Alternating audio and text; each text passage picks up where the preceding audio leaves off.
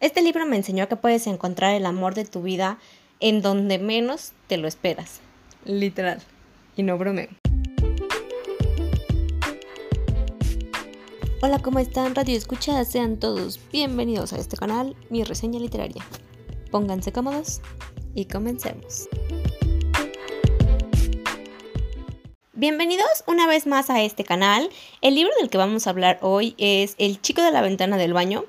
Es una novela que originalmente inició como una historia de Wattpad y fue traída a físico y electrónico por la editorial MR, es una editorial española, y la autora de esta novela es Lady Reynolds. Desde que empecé a leer en Wattpad, y bueno, solo fue como un mini, nano, super mega tiny fragmento de este libro, de verdad me enamoré y se ha convertido, o más bien ha entrado en uno de mis libros favoritos.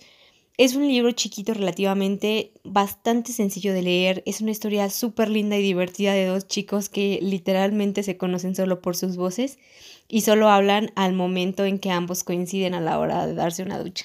Estos personajes son Clara y Thiago, que se conocen o más bien empiezan a conocerse por un pequeño accidente que tiene Clara en su ducha. Y por pura casualidad resulta que la ventanita del baño de Clara queda justamente enfrente de la ventanita del baño de Tiago, que también se estaba bañando y escucha el súper trancazo que se da Clara y pues le habla para preguntarle si está bien y no le ha pasado nada más grave porque, bueno, el trancazo, ¿quién se lo quita? Y así es como comienza esta hermosa amistad, digamos que de ventana, Dos chicos independientes, trabajadores, con sus propios problemas obviamente, ya que conforme se va desarrollando esta historia vamos a encontrar que ambos comparten algo en común y es una relación sumamente tóxica. Obviamente cada quien con su respectiva pareja. Bueno, pues así pasa el tiempo, que para mí en lo personal es como bastante, sin que Thiago y Clara se conozcan en persona. Y cuando al fin concretan una cita, Clara desaparece por no sé cuánto tiempo, pero bueno, lo vuelven a intentar, reagendan la cita y... ¿Qué les digo? Pues... Solo les diré que Clara termina borracha bailando en la barra del bar donde se supone que se iba a encontrar con Tiago. Y posterior a eso termina hablando en la banqueta de la entrada de su edificio a altas horas de la noche con un desconocido.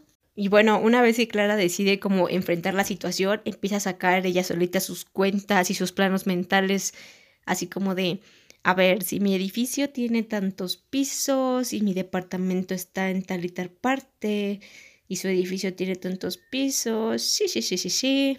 Bueno, para no las tan larga, de varios intentos fallidos de buscar el departamento de Thiago, da con él, ve la puerta entreabierta, toca, le dice, no, pues pase. No quiero hacerles spoiler de verdad y me estoy mordiendo la lengua porque es que yo quiero contarles. Pero que de verdad tienen que leerlo. Esta parte podría yo decir que es una de mis partes favoritas de este libro porque me super mega voló la cabeza que yo decía, no mames, no mames, no mames, qué pedo. Y juzgué a Clara en esta parte, yo tengo que ser muy honesta, la juzgué duramente, pero después yo pensaba en así como, no, pero a ver qué te pasará a ti, Clara.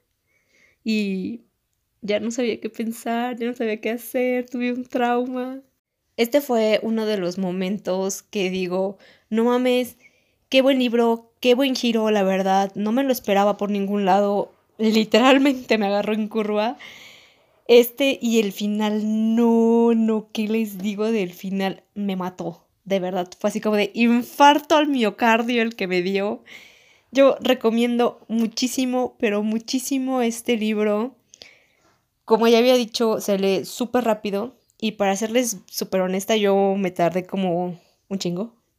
Fácil como unas tres semanas. Casi el mes me aventé pero fue como por hacer un montón de pausas en la lectura y era así como que no, lo dejaba un montón de días, hasta una semana, para reponerme del shock emocional que me causaba este libro y porque pues ciertamente no quería en realidad que se acabara, o sea, yo veía en el iPad y decía, ay, ya se va a y me mostraba el porcentaje y yo, no, por favor, no, no quiero, quiero seguir leyendo más.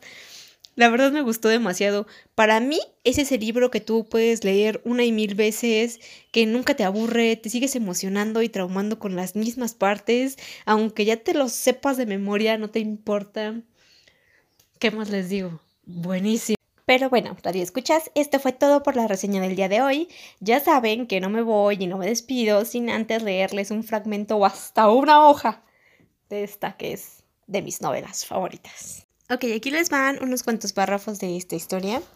Es del primer capítulo y, bueno, creo que el primer capítulo era el que estaba en Wattpad que les había comentado que yo había leído.